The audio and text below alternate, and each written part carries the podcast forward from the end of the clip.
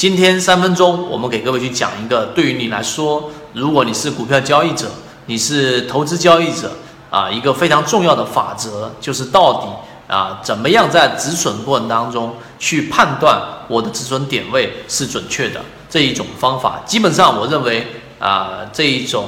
交易的方法是在市场当中是非常客观、理性，无论是叫什么名字。我在看到，在国外、国内都有对这这对这一种判断啊来做一个命名，但实际上它的方法非常简单，也帮我们很多次躲过了市场的一个灾难，把我们的利润给守住。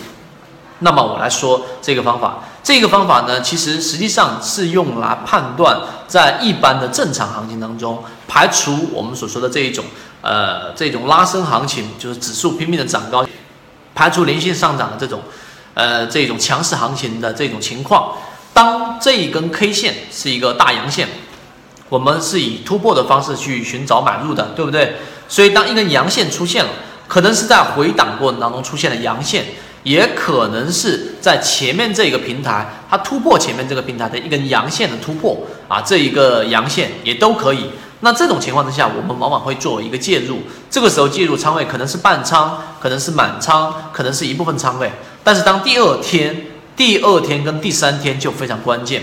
第二天如果个股出现啊开盘，尤其是集合竞价和开盘过程当中，在昨天这个阳线的中轴，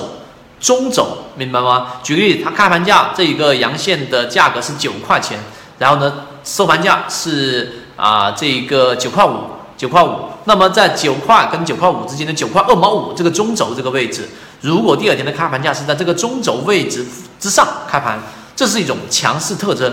这是一种强势特征。那这有两种情况，第一种强势突破的这个过程当中呢，它继续一路高歌，并且没有再回到九块二毛五，也就是这根第一根阳线的中轴位置。那么这样的个股，恭喜你，你抓到了一个短线强势的个股利润，然后从中去找卖点就可以了。那么最重要的，也就是今天我要给各位去讲的最核心的一个点是，在第二天或者第三天的时候，如果这一根 K 线没有办法站稳在第一根 K 线的中轴位置的时候呢，实际上这就是一种弱势的表现。通过这种方法，你就要严格的把你手里面的个股止盈啊，或者说是止损，因为中间可能穿插的就是一些小的手续费啊，大的亏损不会有。用这样的方法，你请记住刚才我们讲的内容。你可以重复重复去听，就这短短的三分钟，你听明白了，然后你再去翻看历史以来的个股。作为散户，你要时刻记住自己的交易模型当中自己的优势，就是你得跑得快。当这一种条件一旦发生，很难吗？不难，